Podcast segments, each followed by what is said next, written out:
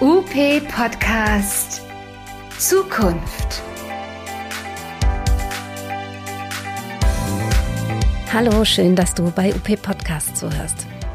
Die Ausbildung der Heilmittelberufe soll reformiert werden, aber ob es für die Berufe der Physio- und Ergotherapie sowie der Logopädie künftig eine Voll- oder eine Teilakademisierung geben wird, ist unklar. Das Bündnis für Therapieberufe kritisiert, dass das Bundesministerium für Gesundheit aktuell einen falschen Kurs einschlage. Das Bündnis fordert die Vollakademisierung der Ausbildung und hat dazu eine Social-Media-Aktion gestartet. Wir haben nachgefragt, was bei den Reformplänen anders laufen sollte und wieso es zur Akademisierung keine Alternative gibt. Viel Spaß beim Zuhören. Herzlich willkommen. Ich bin Ralf Buchner und freue mich, heute Andrea Redlein begrüßen zu dürfen zum Thema Bündnis Therapieberufe. Hallo, Frau Redlein. Hallo, Herr Buchner.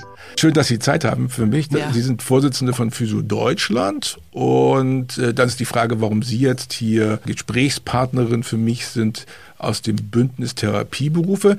Vielleicht können Sie ja mal kurz erklären, was das Bündnis Therapieberufe eigentlich ist. Das Bündnis Therapieberufe ist ein Zusammenschluss der Verbände, die sich ähm, pro Akademisierung formuliert haben, weil wir glauben, dass die Politik sich in der Sache sehr schwer tut und es einfach auch zu viel Meinungs- und Stimmungsbildung gibt und wir gemeinsam als Berufsverbände hier ein Zeichen setzen wollen. Und das haben sie gemacht vor kurzem. Sie haben die Aktion Alles nur Fassade gestartet. Hm. Worum geht's dabei? Es geht eigentlich darum, ähm, der Branche, aber auch der Politik zu zeigen, wie dieses Thema der Akademisierung in Deutschland angegangen wird, aus unserer Sicht eigentlich eine Tragödie ist wollen wir es mal kurz machen. Akademisierung ist bei den Logopädinnen und Logopäden, glaube ich, überhaupt kein Thema. Ne? Doch, auch, ähm, auch, die Logopäden sind Mitglieder im Bündnis. Mhm. Ähm, dort ist es vielleicht äh, leichter, weil eine Vielzahl von Logopäden bereits einen äh, akademischen Abschluss haben. Mhm. Aber immerhin müsste ja die Politik beschließen, dass der, die Logopäden in Zukunft auch grundsätzlich akademisch ausgebildet werden. Aber der Berufsstand selbst ist sich, glaube ich, einig darin, dass er akademisiert werden will würde ja, ich auch sagen. Ja, und ja. das gleiche habe ich bei den Ergotherapeuten gesehen, dass die schon zum Großteil sagen, wir wollen unbedingt akademisch werden. Und dann kommen wir zu den Physiotherapeutinnen und Therapeuten und da ist das nicht so eindeutig. Mm, in der Sache sind wir uns da alle sehr einig. Also ich sage mal, es gibt sicherlich den einen Verband, der äh, vielleicht sagt, wir, wir halten nichts von der grundständigen Akademisierung. Uns reichen eine Prozentzahl, die damals auch vom Sachverständigenrat äh, ausgegeben worden ist. Aber ähm, alle großen Verbände in der Physiotherapie sind in der Sache einig, dass wir die grundständige Akademisierung haben wollen und müssen. Grundständige Akademisierung, heißt das jetzt, alle Leute müssen akademisch werden? Ähm, wir haben einen Bestand von Physiotherapeuten, die wirklich gut qualifiziert sind über Weiterbildung, über Berufserfahrung und, und, und. Da muss man sich Gedanken machen, wie man die alle mitnimmt in ein neues System, also unter dem Titel Bestandsschutz. Ähm, aber die Ausbildung an sich muss akademisch werden. An dem Thema geht es nicht vorbei und da nutzt es auch nicht, ähm, wie im Moment die Politik plant, mit einer sogenannten Teilakademisierung, nämlich mit dem einen Weg über die fachschulische Ausbildung und den anderen Weg über die akademische Ausbildung. Gibt es Daten, die sagen, man muss den Weg gehen oder den Weg gehen? Also was, warum wollen Sie grundständige Akademisierung für alle und nicht eine Teilakademisierung? Weil es die Lösung für alle Probleme wäre, die im Moment in der Politik diskutiert werden. Also was ist denn der Unterschied zwischen dem fachschulisch ausgebildeten Physiotherapeuten und dem akademisch ausgebildeten Physiotherapeuten? Da ringt im Moment die Politik nach Gründen und versucht hier Graduierungen vorzunehmen, die ja nicht gerade dazu führen, dass der Patient anschließend weiß, wo er hingehen soll. Also wann gehe ich mit meinem Problem zu einem Physiotherapeuten, der einen akademischen Abschluss hat oder nicht? Oder was macht der Master zukünftig im System? Ja, das wäre auch eine spannende Frage. Woran erkenne ich, dass jemand einen akademischen Abschluss hat oder keinen akademischen Abschluss hat? Das ist einfach. Das ist einmal der Physiotherapeut, dann gibt es den Physiotherapeuten BA und den Physiotherapeuten MA. Also das ist bei den Ärzten ja, glaube ich, auch irgendwann mal durchdrungen worden, ja. ähm, wer den Habil hat und wer den Professor hat und wer den Doktor hat. Okay, und diese fehlende Differenzierung, sagen Sie, ist nicht gut für den Beruf als solchen, weil was passiert, wenn man so einen Teilakademisierten und Akademisierten hat? Naja, die Ausbildung wird grundsätzlich kompetenzorientiert werden. Und was die Politik versucht, ist im Moment Aufgaben zuzuordnen. Das ist aber eigentlich unmöglich. Es ist völlig unmöglich, Aufgaben zuzuordnen. Da gibt es Diskussionen, ob der Direktzugang nur für Bachelorabschlüsse zugänglich sein soll. Aber wir haben doch schon längst die Legitimation rechtlicherweise durch den sektoralen Heilpraktiker äh, hier tätig zu werden, auch ohne Bachelorabschluss. Also wir müssen doch gucken, was kann der Therapeut zukünftig? Mit welchen Kompetenzen wird der ausgerichtet qua Ausbildung? Und wo der dann seine Aufgaben findet im System, ähm, das ist nicht die Fragestellung, die wir jetzt haben, sondern aus unserer Sicht brauchen wir in Zukunft den reflektierten Praktiker, also was mache ich am Patienten? Was mache ich mit dem Patienten? Und ist es der richtige Weg oder muss ich den verändern? Und die Fragestellung, wie kriegen wir alle mit, die jetzt schon, bereits jetzt schon sehr gute Arbeit leisten? Mhm. Ich habe neulich mit dem Vorsitzenden der Lehrkräfte, der leitenden Lehrkräfte an Therapieschulen äh, mich unterhalten. Und der hat gesagt, alle leitenden Lehrkräfte in Therapieschulen sind für eine Vollakademisierung. Ja, weil das, äh, was wir vorgeschlagen haben, ähm, dem BMG, beinhaltet ja auch eine erstens Transformationszeit und einen Zeitraum von 10 bis 15 Jahren. Also wir regeln jetzt hier in unserem System was, was in 10 bis 15 Jahren vielleicht verändert werden könnte. Und alle Schulen werden mitgenommen. Also wir brauchen doch die praktische Ausbildung und da gilt es darum, die theoretische Ausbildung an den Hochschulen und die praktische Ausbildung an den Schulen miteinander zu verknüpfen. Und das ist ja eine gute Arbeit, die da ähm, bisher etabliert ist und wo wir nicht sagen, die Ausbildung ist schlechter oder das andere ist besser, sondern wir verknüpfen hier tatsächlich ähm, das eine mit dem anderen und da sind alle Schulen mit dabei. Okay, aber wenn alle Schulen inhaltlich mit dabei sind, wenn sich alle Leute im, im Bündnis einig sind, wer ist denn die treibende Kraft, die dafür sorgt, dass auch Teilakademisierung kommt? Also wie, wie kommt es dann überhaupt dazu? Sind die Politiker einfach nicht lernfähig, hören die nicht zu oder was ist das Problem? Mhm im Moment wird ja, muss man schon sagen, viele, viele Sachen werden in der Politik beschlossen, ohne dass ähm, die eigentlichen Berufsvertretungen nicht einbeschlossen sind. Also das sehen wir im Kranken, in der Krankenhausreform, da sitzt die DKG nicht mit am Tisch. Die Ärzte beklagen im Moment massivst in den Prozessen der medizinischen Versorgung nicht mit am Tisch zu sitzen. Und genauso ist es ähm, jetzt, wenn Begleitgremien gebildet werden über die Länder, wo die Berufsverbände äh, nicht mit dabei sind. Wir haben Gott sei Dank Dank eine Vorstandsvorsitzende, die mit im Begleitgremium als Experte sitzt. Aber die Diskussionen sind ja doch da sehr verhalten. Mhm. Also okay. aus was heraus entsteht hier Veränderung? Ja.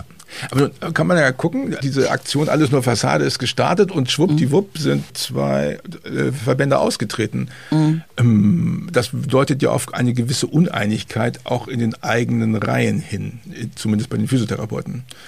Könnte man annehmen, ist aber gar nicht so, oh. weil ähm, ja, okay. weil für die Vollakademisierung sind wir in der Sache immer noch, aber der Weg dahin ist eben ein anderer. Man kann entsetzt sein und der Politik vielleicht auch ein wenig drastischer erklären, ähm, dass man ganz anderer Meinung ist als das, was da im Moment passiert. Weil ich möchte die Entscheidung nicht treffen, was heute ein akademisch ausgebildeter Physiotherapeut demnächst macht und was der Fachschulische macht. Weil ich finde eine Graduierung, so wie sie Deutschland vornimmt, eigentlich unsäglich. Und ähm, das muss ja irgendwann auch mal zum Ausdruck gebracht werden. Hätten wir die grundständige Akademisierung für alle, könnten wir eine Lösung vorweisen, wie wir auch die Bestandstherapeuten mit ins System übernehmen. Mhm. Ähm, dann hätten wir die Probleme nicht. Die werden ja gemacht von den Entscheidungen jetzt. Und unser Weg war jetzt mal auch, ähm, hier öffentlich ein Stück weit anders zu erklären, wie unsere Meinung zu dem Prozess ist. Nicht in der Sache. Ja, okay, aber, die Austritte waren ja waren nicht Sie, sondern das waren zwei andere Physioverbände. Und äh, warum sind die dann rausgegangen? Die schwächen doch eigentlich damit den Einfluss auf die Politik, wenn sie so eine Aktion nicht mit unterstützen. Woran lag das? Wie ist das in der Bundespolitik im Moment? Da sitzen drei Parteien, die sich vielleicht in der Sache einig sind, über die Vorgehensweise uneinig sind und da knatscht es schon mal. Aber ich kann nur sagen, dass wir inhaltlich beieinander stehen, ähm, nur in der Vorgehensweise unterschiedliche Meinungen dazu haben. Aber da bin ich, da bin ich wirklich die falsche Ansprechpartnerin, okay, um, um zu interpretieren, was äh, vielleicht noch weitere Hintergründe sind. Äh, ich kenne es nur so. Also das heißt, äh, also die ausgetreten sind, ich glaube, der IFK und der VPT, so können wir auch benennen, das ist ja öffentlich. Ja. Das heißt, obwohl die ausgetreten sind, sind die auch beide noch für eine Vollakademisierung. Ja. Gut, dass Sie es nochmal sagen, weil das war mir nicht so klar. Das heißt, eigentlich ist sich die, die Verbandslandschaft in der Physiotherapie auch einig, wir wollen eine Vollakademisierung, richtig? Ja. Das ist ja äh, mal ein klares Statement. Was wird das Bündnis denn jetzt noch an, an Maßnahmen für die kommenden Wochen und Monate geplant haben? Was kann man machen, wenn man da vielleicht auch mitmachen will? Es ist eine Kampagne, die sich mehr im Social-Media-Bereich orientiert. Wir haben gezielte Mitteilungen an die Politik und an die breite Politik, Bund- und Landespolitik. Wir werden da unterstützt auch von einer Agentur. Das können wir nicht selber machen. Sowas lässt man machen und ähm, stehen natürlich auch inhaltlich gerne zur Verfügung, wenn es um inhaltliche Fragen geht, warum wir das wollen, vor welchem Hintergrund wir das wollen, weil ich denke, dass grundsätzlich politische Entscheidungen mit den Entscheidern vor Ort auch getroffen werden muss. Und irgendwie scheint das im Moment gang und gäbe zu sein, dass Menschen entscheiden, die mit dem Beruf vielleicht gar nicht so viel zu tun haben. Ja, das kann ich bestätigen. Das passiert häufig, dass Leute Entscheidungen treffen, die gar nicht selbst irgendwas machen. Das, das Problem ist ja, dass ja auch sehr viel gemokelt wird. Also die Finanzlage ist doch tatsächlich das Problem, warum die Länder sich gegen eine Akademisierung äh, wehren. Weil dann wird es äh, Landesaufgabe und die Finanzierung wird auch darüber laufen müssen. Ja. Das ist ja, glaube ich, der einzige Grund, warum noch keine Akademisierung da ist, ne? weil das immer ein Finanzproblem war seit Jahren wird es ja aus diesem Grund rausgeschoben, würde ich mal annehmen, oder? Ja, das sehe ich auch so. Wobei da, da sind natürlich auch interessensgeleitete Diskussionen am Werk. Also private Schulträger haben vielleicht auch nicht so viel Lust, sich unter eine Gemeinschaft zu stellen, die mit Hochschulen gemeinsam die Zukunft voranbringt. Mhm. Und ähm, da kann ich mir schon vorstellen, dass es da auch Interessensverbände gibt, die sagen, alleine schon aus diesem Grund müssen wir diese zwei Wege der Ausbildung aufrechterhalten. Ich werde das, glaube ich, nicht mehr erleben. Och. So ja, alt sind doch, sie gar nicht. Weil, nee, das stimmt. Aber äh, alt genug, um zu sagen, in 10 bis 15 Jahren ähm, werden wir vielleicht den akademischen Physiotherapeuten grundsätzlich haben. Vielleicht gibt es auch Länder, die andere Interessen haben, nämlich Fachkräfte in ihren Bundesländern auszubilden und damit auch Anreize schaffen, also hochschulische Plätze vermehren und nicht jetzt über eine Diskussion der Aufgabenzuteilung kleinreden. Mhm. Trotzdem bin ich irritiert. Also ich habe das nochmal nachgeguckt. Der IFK schreibt, ähm, sie finden diese Kampagne doof, weil das diskreditiere die Reform des Berufsgesetzes, obwohl noch gar kein Referentenentwurf vorliege. Und man kann nur mutmaßen, worum es geht. Aber wann ist denn der richtige Zeitpunkt, dass eine Branche ihre Wünsche artikuliert, wenn nicht vor Be Veröffentlichung des Referentenentwurfs? Was würden Sie sagen? Wann ist der, wann, wann ist der richtige Zeitpunkt, aufzubegehren und klar zu sagen, was man will? Ich glaube, klar gesagt, was wir wollen, haben wir alle. Der ein oder andere sieht in den Zeiträumen sicherlich vor dem Referentenentwurf, der nach der Sommerpause erst kommen wird, natürlich den Zeitpunkt, um jetzt nochmal vielleicht auch Mehrheiten zu äh, schaffen oder zumindest zu verhindern, dass hier Flöcke in die Erde gehauen werden, die uns die nächsten Jahre in unseren Tätigkeitsfeldern begrenzen. Also ich kann ich nachvollziehen, wie man Sachen wie Blanko-Verordnung oder Direktzugang ähm, irgendwie in eine schulische oder hochschulische Ausbildung verorten kann und dann auch nur diesen Therapeuten die Möglichkeit gibt, daran teilzunehmen. Also das sind die wildesten Diskussionen da. Ja, das wirkt planlos und wirkt auch so orientierungslos, als wenn es keinen mhm. langfristigen Plan gäbe manchmal. Ne? Da geht es dann ja. darum, schnell irgendwas hinzukriegen und dann nimmt man, schluckt man auch Kröten, die man vielleicht gar nicht schlucken sollte. Ähm, was kann ich machen als Therapeutin oder als Praxisinhaberin oder Inhaber, wenn ich das unterstützen will? Alles nur Fassade? Tja, wenn ich alles nur Fassade, ist es erstens mal die Beiträge in den Social Media Kanälen viel teilen, kommentieren. Ich glaube, es fällt uns im Moment schwer, dazu Stellung zu beziehen, weil wir ja von einer Branche sprechen, die die Ausbildung schon hinter sich hat, die schon tätig ist und ähm, vielleicht müssen wir auch mal aufhören, mit den Vorurteilen auf, abzuräumen. Also ähm, es gibt viele Vorurteile, die geteilt werden durch ich sag mal, Interessensgegner. Nämlich die Akademisierung verstärkt den Fachkräftemangel. Hm. Ich sage, das ist eine These. Ich glaube, wir haben ähm, sehr, sehr viel Abiturienten. Deswegen sagt ja auch der Verband der leitenden Lehrkräfte, wir sind für die Akademisierung.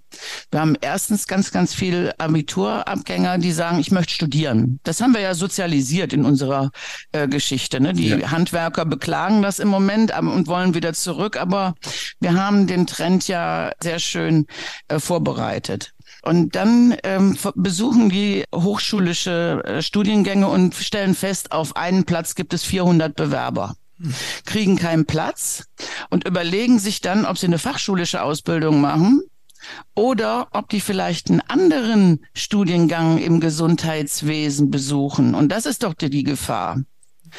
Und ähm, solange wir an ein Ausbildungsniveau der Studierten auch die Aufstiegschancen und Karriereplanungen binden, werden immer mehr Physiotherapeuten sich überlegen, ob sie nach der fachschulischen Ausbildung Studium ergreifen, was ganz andere Möglichkeiten im Gesundheitsmarkt offenlegen.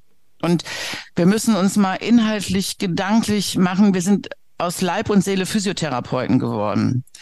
Und es kann doch nur so sein, dass wir ehrgeizig äh, versuchen, unsere Position im Gesundheitswesen auszubauen. Also wenn es nach mir geht, muss ich tatsächlich fragen, brauchen wir den leitenden Arzt in einer Rehabilitationsklinik für Orthopädie und Chirurgie oder brauchen wir den leitenden Therapeuten, der äh, dort das Sagen hat? Jetzt ist, glaube ich, das Mikrofon ein bisschen verrutscht. Der Ton ist ein bisschen schlechter geworden. Ja. Hab nichts gemacht. Nichts gemacht, ja, manchmal ist das doof. Okay, egal. Ich fand den Aspekt jetzt nochmal ganz interessant, den Sie rausgemacht haben, gesagt haben, hier, wenn wir Blanko-Verordnung oder Direktzugang an Akademisierung knüpfen, dann wäre es ein, ein, Skandal, wenn wir dann Teilakademisierung machen würden, sondern das kann nicht funktionieren. Wir müssen also überlegen, wie wir die, wie wir die, die Aufstiegschancen und auch die Möglichkeiten, meinen Beruf dann auszuüben, wenn wir das an Akademisierung hängen oder Nicht-Akademisierung, dann würden wir mit Teilakademisierung einen ganzen, eine ganze äh, Kohorte ausschließen, äh, an solchen Projekten teilzunehmen. Äh, das ist natürlich ein wichtiger Aspekt. Kann es sein, dass auch die Krankenkassen sagen, wir sind für Teilakademisierung, weil wir gar nicht wollen, dass so viele Leute an Direktzugängen und, und, und Blankoverordnungen teilnehmen? Wäre das ein, ist es jetzt fies, sowas zu denken oder muss man sowas auch einkalkulieren? Ich, ähm, ich denke, dass die ähm, Krankenkassen sehr wohl auch ähm, den Patienten im Blick haben und sagen, in Flächenländern zum Beispiel, wo äh, zum Beispiel auch Niedersachsen, wo auch die Krankenkassen den Wunsch haben, das, den Direktzugang schnell umzusetzen, damit die Versorgung dort besser wird, kann ja nicht denken, dass mit einer, mit einem Direktzugang am Bachelorabschluss die Versorgung besser wird, sondern dann reise ich ja noch mal weiter um äh, den entsprechenden Therapeuten zu finden. Wir dürfen nicht vergessen, wir haben gerade zwei bis drei Prozent akademisch ausgebildete Physiotherapeuten am Markt.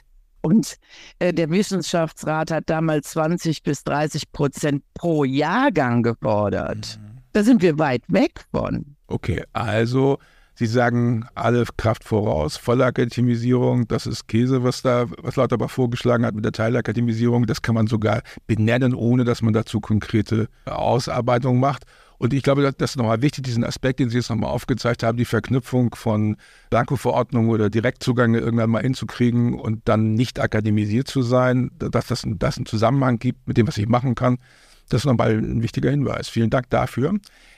Wir gucken ja, wenn wir über Direktzugang reden, immer gerne ins Ausland. Jetzt können wir mal beim Fachkräftemangel ins Ausland gucken.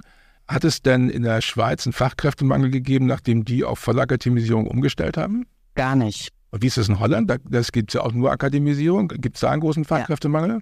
Nein. man kann vielleicht auch die Systeme nicht ganz miteinander vergleichen. Wir sind in einem, ich sage mal, gegenüber anderen Ländern in einer sehr komfortablen Versorgungssituation, würde ich behaupten. Ich glaube, die, die Gesundheitsversorgung in Deutschland ist nicht ganz schlecht. Die ist ziemlich gut. Ähm, ja, andere Länder setzen ja sehr viel mehr auch auf Eigenprogramme auch des Patienten. Also das Thema Education haben wir ja qua in der Ausbildung mit, im hochschulischen Bereich sowieso. Und ähm, Programme werden ja ähm, auch fleißig danach gebaut. Aber ich glaube, in Deutschland hat der Patient immer noch die Vorstellung, wir machen ihn gesund. Und wir haben auch ähm, entsprechende Verordnungen dazu. Und deswegen müssen wir vielleicht auch noch mal ein Stück gucken, wie sich das entwickelt. Also auch im Hinblick auf einen Fachkräftemangel, den wir sowieso kriegen. Mhm. Also wenn wir, also ich, bald in Rente gehe, mit 30 Prozent anderen in diesem wunderschönen Land, dann, dann müssen wir uns über Versorgung neue Gedanken machen. Und äh, dann wird es diese Versorgung vielleicht auch gar nicht mehr geben. Und vielleicht ist es auch ganz schön, dass wir mehr Verantwortung in dem Beruf kriegen und zwar nicht nur durch Leistung, die zukünftig durch den Arzt verordnet wird, sondern Leistung, die ich als Therapeut ähm, als richtig äh, äh, auswähle, um den Patienten auch zu bewegen. Also viel mehr in Aktivierung zu bekommen. Äh, und da gehört auch ein anständiges Hausaufgabenprogramm. Und das ist sicherlich nicht mehr die Zukunft, dass Menschen bei uns in die Praxis kommen, erstmal immobilisiert werden auf der Liege für sechsmal oder zwölfmal und dann nach Hause gehen, um das, was er dann dort erlernt hat, in eine, in eine alltägliche Handlung umzusetzen. Da bin ich ganz sicher. Das, das sehe ich genauso. Aber auch das würde man ja im akademischen Kontext wahrscheinlich, also dieses reflektierte Umgehen mit Veränderung, mit Veränderung im eigenen Handeln, das tut ja allen Leuten weh. Niemand hat Bock auf Veränderung. Und das zu lernen, das ist sicherlich im akademischen Kontext nochmal ein Tick besser. Okay, haben wir verstanden, Akademisierung ist wichtig, Vollakademisierung ist wichtig. Und äh, sie setzen sich dafür ganz stark ein. Und auch die Verbände, die jetzt aus dem Bündnis ausgetreten sind, sind weiterhin für die volle Akademisierung. Es geht also um die Art und Weise und nicht um das, was da erzielt werden soll. Das ist ja nochmal eine wichtige Information. Also voll Kraft voraus für Vollakademisierung und wer das unterstützen will, der kann auf die Internetseite von Bündnis Therapieberufe gehen und kann da das laut in die Öffentlichkeit schreien. Ich glaube, Politiker hören nur etwas, wenn man laut rausschreit. Haben wir bei Spahn gesehen, wenn man den, wenn man ordentlich Druck gemacht hat öffentlich, dann ist er aktiv geworden. Und das kann man wahrscheinlich auch bei Lauterbach ganz gut hinkriegen. Frau Redlein, vielen Dank für Ihre Zeit. Vielen Dank fürs Hiersein. Das war UP Podcast, der Podcast rund um Therapie und Praxis. Wir sind zu finden bei Spotify, Deezer, Google Podcasts und Apple Podcasts und natürlich auch auf up-aktuell.de slash podcast. Folgt uns und teilt uns und hinterlasst uns eure Bewertung bei Instagram, Facebook oder YouTube. Bis zum nächsten Mal.